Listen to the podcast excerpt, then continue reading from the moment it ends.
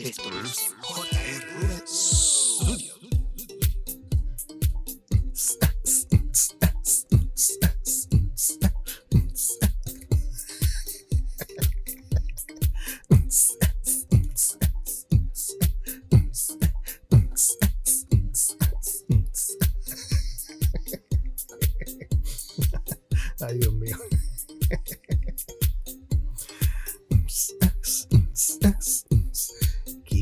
¿Qué diantre es eso?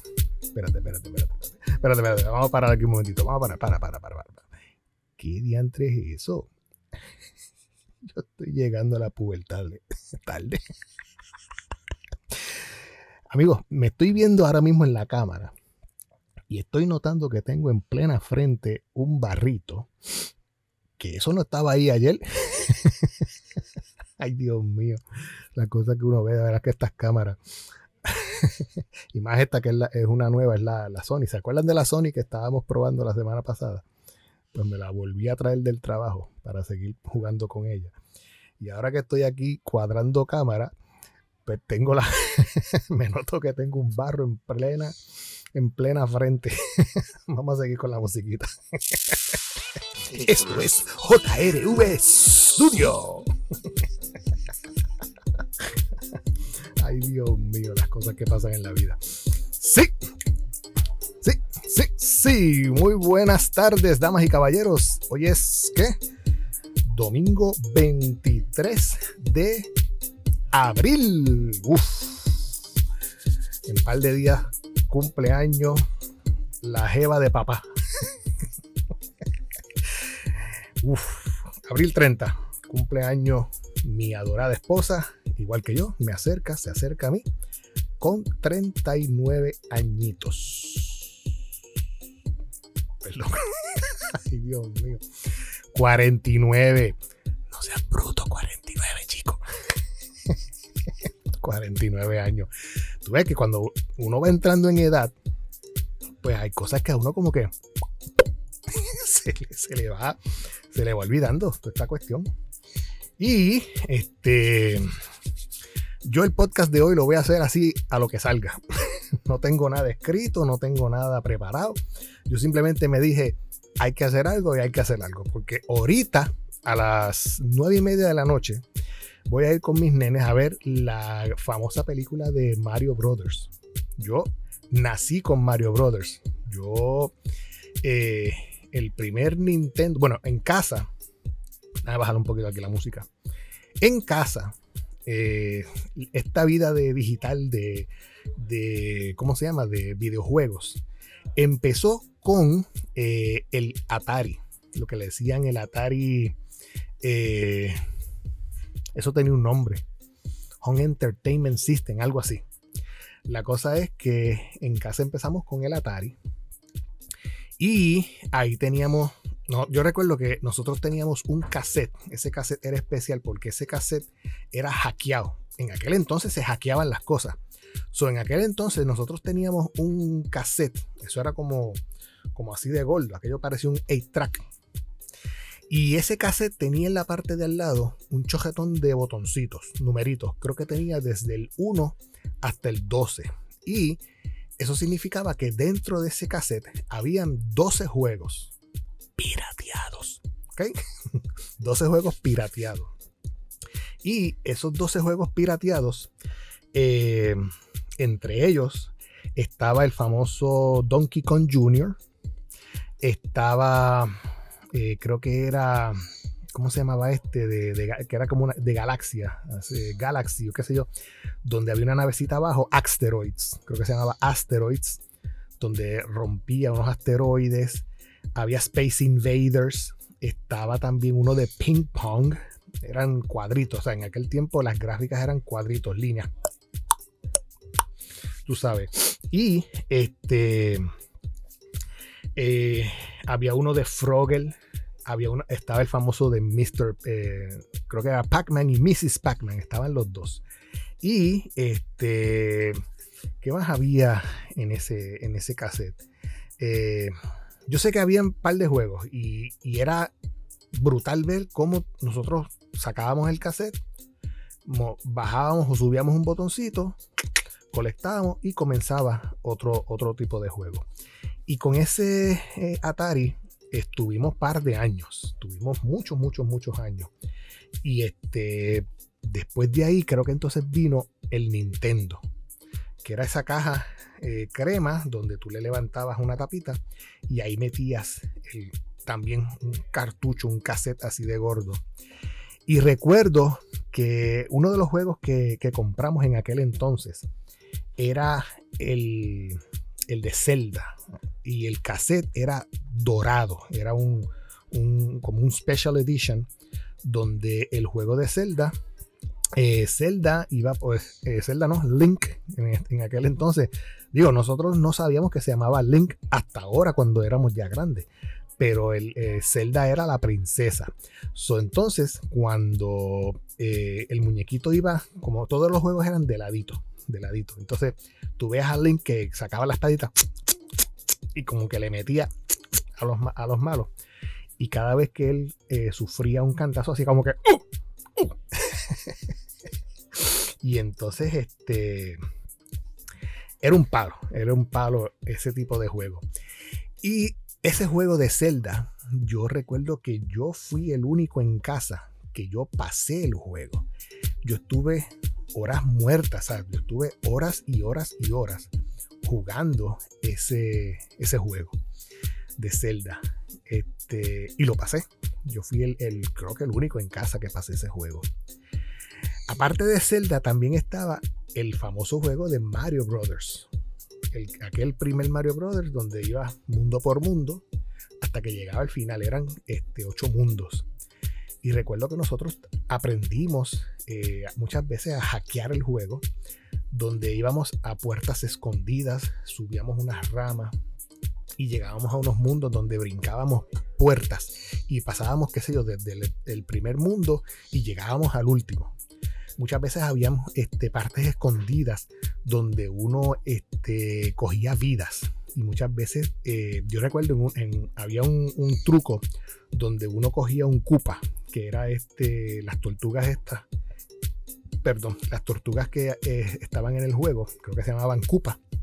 Y entonces había un truco donde había una escalera donde el cupa estaba en esa escalera. Pero tú, como Mario Brothers, llegabas donde ella y si tenías la habilidad de caerle encima al Cupa, pero seguías brincando encima del Cupa, el Cupa volvía para adelante y para atrás, para adelante y para atrás, para adelante y para atrás. Y cada vez que tú brincabas encima del Cupa, pues salían eh, eh, monedas doradas. Y cada vez que llegabas a la, creo que era la, moneda número 100, pues obtenías una vida de gratis. So, con ese truquito, tú podías estar una hora fácil ahí, brincando encima de, del Koopa y adquiriendo vidas, adquiriendo vidas. Y nosotros pues hacíamos ese truquito para adquirir vidas y poder llegar al mundo más fuerte que es el final, el, creo que era el mundo número 8. So, los nenes míos ya vieron la película de Mario y yo dije, yo la quiero ver también porque es, un juego bien tradicional, es un juego que ha trascendido a través del tiempo. Yo jugué Mario 1, el Mario 2, creo que era Mario World. Eh, creo que llegué al Mario 3, al, tercer mundo de Mario. Eh, pero eso sí, ya cuando llegamos al, creo que era eh, ahora, tan reciente como el Wii, o el. Eh, ¿Cuál es el, juego que hay ahora? El Nintendo Switch, algo así. Que ya ese juego de Mario se convierte en un mundo 3D, donde Mario puede estar caminando boca arriba, boca abajo. Creo que es el juego de Mario Galaxy. Yo lo jugué un día y escucha para allá. yo lo jugué un día y literalmente el juego eh, me mareó. O sea, yo no sé eh, yo no sé si. Si. Este. ¿Cómo te digo? Si es ya la vejez. Pero el juego me mareó. O sea, literalmente me mareó y no podía. O sea, no, literalmente no podía. Eh, no podía jugarlo. Este. Y eh, los nenes pues vieron la, la, película y a ellos les encantó. So, yo eh, voy a, ir a ver la película con ellos y este, a recordar viejos tiempos. Tú sabes, voy a, a disfrutármela, ya que nunca se ha visto una película de Mario Brothers de esta índole en 3D. Eh, yo sí le, pregunté los otros días al nene, porque creo que el nene chiquito me dijo, este, empieza en versión humana y cambia a versión eh, mágica de, en 3D de muñequitos. Y yo decía dentro de mí, pero ve acá, este, cuéntame, ¿qué, qué pasa? ¿Cómo, cómo, es que, ¿Cómo es que comienza la película? Y entonces el nene mayor me dice, no, no te voy a decir, no te quiero dar spoilers, quiero que tú vayas a ver la película. Y yo, ¿en serio, mano? Ah, mi María. So, pues, ¿qué, ¿qué, remedio? Pues voy a ir a ver la película de Mario Brothers eh, con mis nenes y este, vamos a ver qué sorpresa eh, me, me trae. So, eh, eso es una de las cosas que quería mencionarles en la tarde de hoy. La otra cosa es, quería mencionarles eh, el Expoaela que hubo. Se recuerdan que yo dije que esta cámara yo la iba a probar en el Expoaela de, del sábado 15 de abril. Pues el Expoaela se dio un éxito total, rotundo, una cosa terrible. Yo nunca en mi vida había imaginado estar en un, lugar así. Yo les voy a hacer el cuento corto largo, mejor dicho, el cuento largo corto. Eh, fue una experiencia agotadora, literalmente agotadora. ¿Por qué agotadora? Porque yo como, como diseñador gráfico, pues yo preparé muchas piezas para el evento, piezas digitales para los plasmas, para los televisores, etcétera, etcétera aparte de la publicidad, eh, bregar con los logos de las distintas personas, de los distintos auspiciadores del evento. Y fue una cosa este, apoteósica, o sea, apoteósica al punto de que llegando eh, esa última semana, eh, de repente habían como que ideas que flotaban, salían al aire y las querían llevar a cabo. Y entonces tú tienes que tener cuidado cuando, eh, cuando tratas de ser creativo o tratas de, de resolver algo lo más fácil posible. Tienes que ver cómo llegas al final. O sea, por ejemplo, hubo un momento que una de las personas me dijo, mira Jorge, hay que crear un ticket para que cuando la persona vaya a este booth a comprar X o Y cosa, en ese bus eh, se le va a cobrar, qué sé yo, pero los materiales están en este otro lugar guardados. Y entonces, eh, esa persona que te compra aquí tiene que ir con un ticket al, al área de entrega. Y allí se le entregan los materiales. Así que vamos a hacer tickets para eso. Y yo decía, ven acá, ven acá, ven acá. Siéntate ahí. Siéntate ahí. Nada más piensa en esto. Allí te van a visitar por lo menos. Por lo menos te van a visitar como 10.000, 12.000, 15.000 personas. Y digamos que esas 12.000 y 15.000 personas van a ir a comprarte algo. So, tú tienes que tener por lo menos, por lo menos en tu poder 15 mil tickets. Por lo menos. Y eso es sin contarte de que yo, por ejemplo, voy ahora, te compro algo, voy y, y recojo lo que compré. Y después ahorita me antojé de otra cosa y voy otra vez y te compro otra cosa y voy al bus con otro ticket a recoger el premio. So que yo estoy duplicando ese, ese, ese ticket. O sea que por lo menos, por lo menos, deberías de tener 30 mil tickets. ¿Y sabes qué? Yo no tengo papel en la impresora para poder imprimirte 30 mil tickets. So, búscate otra idea.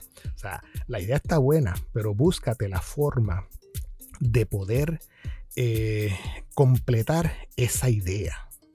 No dejes que otro te resuelva la idea. ¿Me entienden a dónde voy? Y entonces yo le dije, mira, vete por ejemplo a la tienda esta de los paris, de la ciudad de los paris.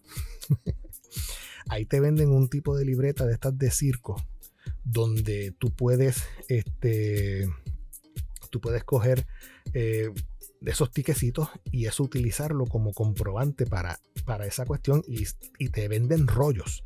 O sea, eso es más fácil que tratar de yo diseñarte un, un artecito de un ticket y ir a la prensa, ir a la, a Xerox e imprimirte por lo menos 30 mil tickets para que tú tengas ahí para ese propósito. O sea, tienes las ideas que crean al final, a última hora, tienen que buscar la forma de no tan solo crear la idea, sino también ver cómo se prepara la idea y ver cómo se entrega la idea. ¿Ves? Porque si piensas en la idea y te quedas a mitad y no sabes cómo vas a terminar, pues entonces la idea no sirve. O por lo menos en el trayecto tienes la idea, me preguntas cómo podemos desarrollar la idea y si se puede la idea este, imprimir aquí en donde, donde trabajamos. Y en ese caso, pues no, la idea no dio pie con bola. Otra idea que, que también surge hacia el final, ellos querían crear un tipo de, boleto donde las personas que se registran para el evento eh, tenían que hacerlo a través de Eventbrite. Eso es digital en el, en el iPad y, o en el celular, mejor dicho. Y adiós, se me apagó una cámara aquí. Qué raro. Déjame prender acá la, la, Logic. Eso es otra de las cositas que les voy a hablar eh, ya mismito. So, eh, pues ellos querían desarrollar un tipo de, bolet, de volanta donde la persona que no se registró en, para el evento por Eventbrite, pues llegaba allí al evento y en papel llenaba una boleta. Mi nombre es tal, eh, teléfono tal, qué sé yo, email tal, bla, bla, bla. Y otra vez, ven acá, ven acá, ven acá, ven acá. Siéntate ahí, siéntate ahí, siéntate ahí. Vamos a hablar de esto. Tú me estás diciendo a mí que tú quieres crear un papelito donde la gente que no se ha registrado digitalmente venga aquí a este lugar y con un bolígrafo, si es que no tiene bolígrafo, tú tienes que dárselo. Y la persona con su puño y letra llena el papelito. Juan del Pueblo, calle tal, qué sé yo, teléfono tal, email tal. Ok.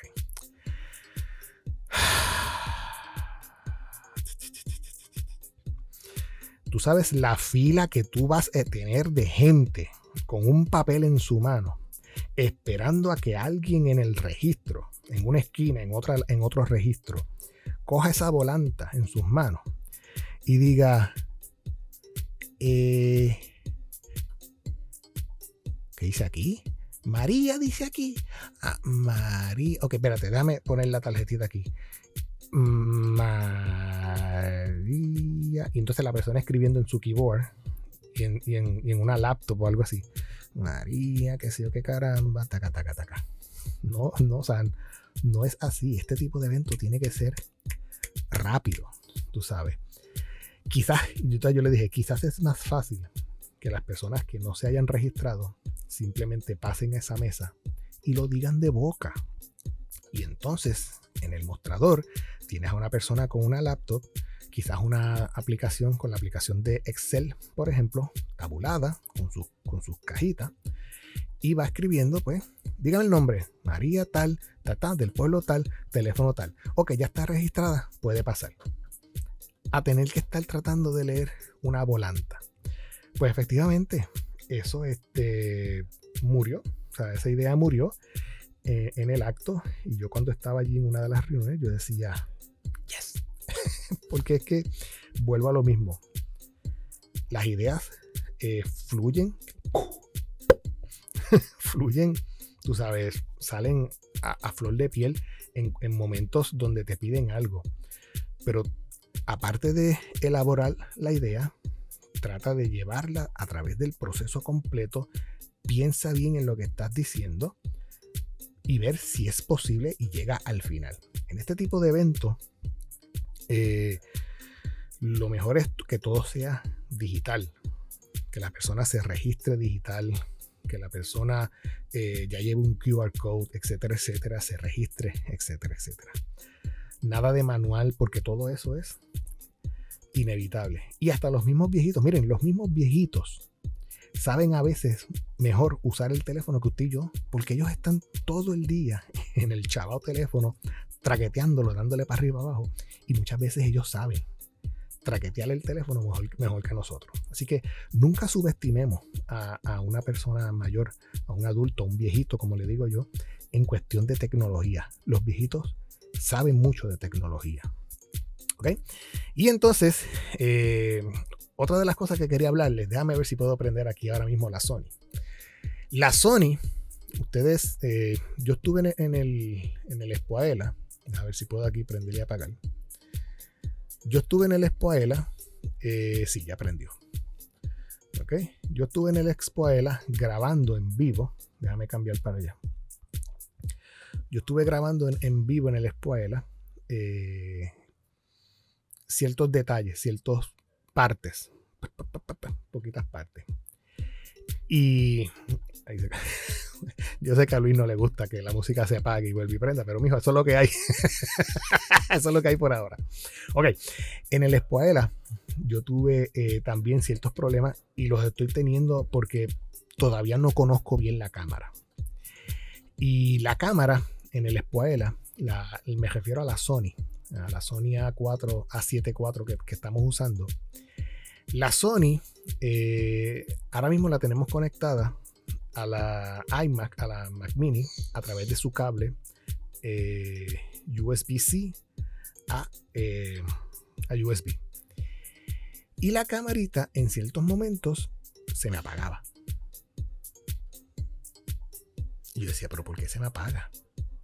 Entonces yo tenía que cambiar la cámara a la otra, en lo que bregaba manualmente con la cámara, la prendía y la apagaba, la tocaba, qué sé yo.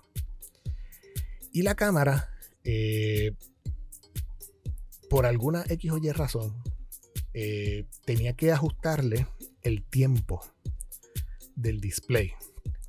Donde si ella no está siendo usada, digamos por 10 minutos, pues ella misma se apaga. Tengo que buscar dónde eh, ponerle ese feature en off. Otra cosa que también me pasaba era que la cámara, ella tiene un botoncito, una, una cuestión de emergencia, donde si ella se calienta mucho, se apaga. Y ella sucede que se calienta si tú tienes, por ejemplo, el, el visor, la pantallita que se abre, si tú la tienes pegada o cerrada por la parte de atrás, esa pantalla en cierto, de cierto modo transmite calor. Y la cámara tiene un switch de seguridad donde ella misma, si detecta que hay mucha calor, se apaga. So, este tipo de cámara, cuando estamos así grabando, hay que tenerlo en un ambiente bastante frío, bastante fresco, para que ella este, no se caliente voy, a lo, voy a lo mismo. Tengo que seguir leyendo sobre ella. Por eso es que yo me la traigo y trato de jugar con ella porque de vez en cuando se apaga y no sé si es porque hay un momento en donde pasa tiempo y no la uso mucho. Por ejemplo, yo puedo tocar aquí ahora mismo y hacer un enfoque en mi cara, como puedo tocar aquí abajo y hacer un enfoque allá atrás. So, si yo toco aquí, a ver dónde era. Si yo toco ahí, ahora se enfocó allá y mi cara quedó este blurry. Si toco mi cara, ahora el enfoque está al frente. So, yo no sé si hay que estar jugando con ella o si también es que se me calienta y ella pues por seguridad se apaga. So que tengo que estar pendiente a eso, por eso es que yo me la traigo y me pongo a jugar con ella. Porque sé que tengo que bregar con los settings. Ahora mismo hice el cambio de cámara para dejarla tranquilita y ver eh, que no se caliente mucho y, y, se apague. So, este, estoy jugando con la Sony, con la Sony A7 IV, con esos detalles. Otra cosa es, eh, en el trabajo también la uso para grabar el, episodio de, radio eh, que le llamamos o se llama Palante con Aela, que dura una hora, que es un, live streaming por Facebook. En el trabajo hay aire acondicionado. So, en el trabajo la temperatura es fría. Y en el trabajo la cámara dura prendida, encendida toda la hora. So que hay cosas que uno como que a veces tiene que tener en mente cuando trabaja con cámaras, cuando trabaja con equipo, donde el calor del ambiente afecta eh, los, los componentes que tú tienes. Quizás un iPhone no se apaga, quizás este, una Logic no se, no se apaga porque no tiene los aditamentos de adentro, los chips, etcétera, etcétera, no necesitan tanto flujo de aire. Pero una computadora se te puede apagar porque si se calienta mucho. Ahora mismo esta Mac Mini mía, si yo la toco, sí, yo la siento. La siento caliente, coño. A tener que prender el abanico rápido. Esa es otra cosa, es que aquí en el estudio mío, yo tengo un abanico de techo. Y ahora mismo está apagado. Porque si yo lo prendo, el, el ¿cómo se llama? El abanico pasa por las luces. Y entonces ustedes van a ver todo el tiempo como un flicker, como un fliqueo en el video. Y yo pues para evitar eso, pues trato de apagarlo. Aparte de que se escucha un hum del aire. So que acuérdense que esto es un estudio casero. Esto yo lo preparé con el poco conocimiento. Tengo aquí foam board, eh, tengo aquí eh, foam en las paredes para evitar eh, el sonido y que el sonido rebote. So que esto es un estudio homemade, pero es, necesario tener este tipo de estudio con, con un aire acondicionado. Y yo sé que viene un aire acondicionado manual, eh, mejor dicho, portátil, que es como una cajita más o menos de tres pies de alto. Voy a tener que pensar más adelante comprar ese tipo de aire para usarlo aquí adentro. Porque si se pone caliente, se pone caliente esto aquí y y más con el equipo. Inclusive en mi trabajo, cuando estamos en el estudio y prendemos todas las máquinas, todas las consolas y estamos transmitiendo en vivo, de repente el cuarto se, se pone caliente, caliente y es por el, no tan solo el cuerpo humano, sino las máquinas están expidiendo eh, un calentón. So que hay que tener en cuenta eso. So, yo entiendo que tengo que estar pendiente a ese tipo de, detalle. So, déjame ver, yo quería también mostrarles para que ustedes vean cómo yo pasé ese, ese, sábado. Déjame ver aquí. Yo tengo un par de videitos. Déjame ver, aquí no está. Eh, eh sí, miren, yo, primero les voy a mostrar más o menos eh, lo grande del, del lugar. Déjame este no, esto no es una foto. Ok, miren aquí. Esto es un videito donde vamos a darle play. A ver, aquí.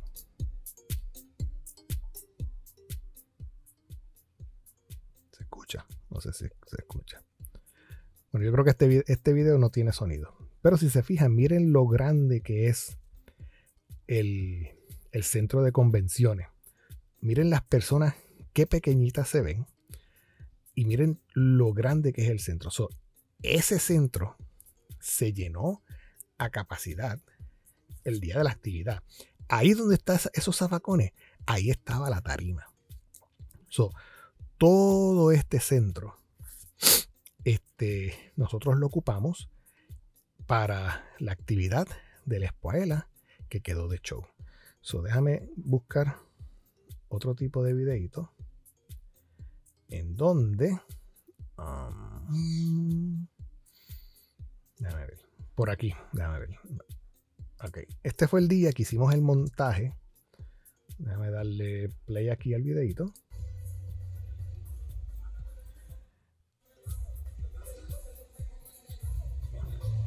Este fue el día del montaje. Y ahí ven cómo acomodamos todos los bus. Eso que está ahí en el medio es donde yo iba a estar sentado con mi equipo transmitiendo eh, el, programa de Palante con Aela. Déjame buscar otra foto. Déjame ver por aquí. Estos son fotos del montaje que hicimos este aquel día para la entrada. Esta es la parte de atrás. Y esto que está aquí es cuando yo monté, eh, me dieron un, ellos le dicen un riser, una pequeña tarima para mí. Hicieron un riser, donde en ese riser yo coloqué una mesita. En esa mesa pues colocamos la computadora, que es, mi equipo de trabajo. Y al frente están las cámaras. Y todo mirando hacia la tarima. ¿Ok? Y estas son vistas de los distintos ángulos. Ahí pueden ver, teníamos tres cámaras, tenía las cuatro cámaras, tenía dos cámaras eh, Logic eh, USB, que son las, las, webcams, tenía la Canon y la Sony. ¿Ok?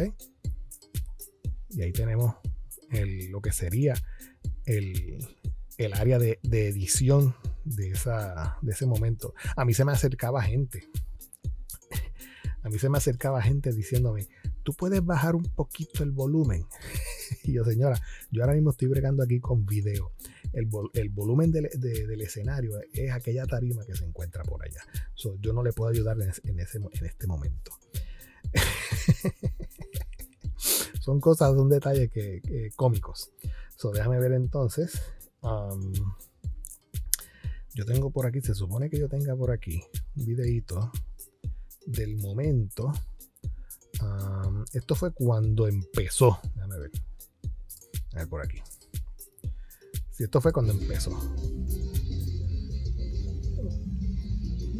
Estaba tocando la banda de la policía. Tremenda banda. Dice que está allá atrás es mi amigo, mi compañero de trabajo, Luis Manuel Villar, el famoso 00 titulares. ok, déjame ver ¿Qué más había por aquí? Aquí tengo uno de la policía. Déjame darle play. Y ahí pueden ver que ya las personas se estaban acercando a la tarima para eh, bailar. Y se estaba llenando poco a poco el lugar.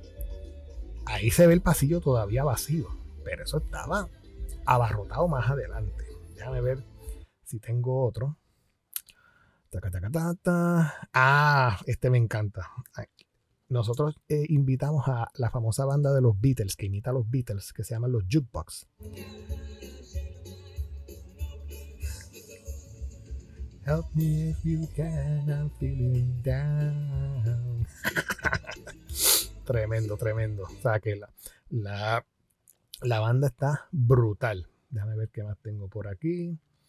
Mm, déjame ver este que está aquí. Aquí era cuando estábamos ya. ¿Esto era quién? Esto era una bohemia que había casi al final. Exacto, sí.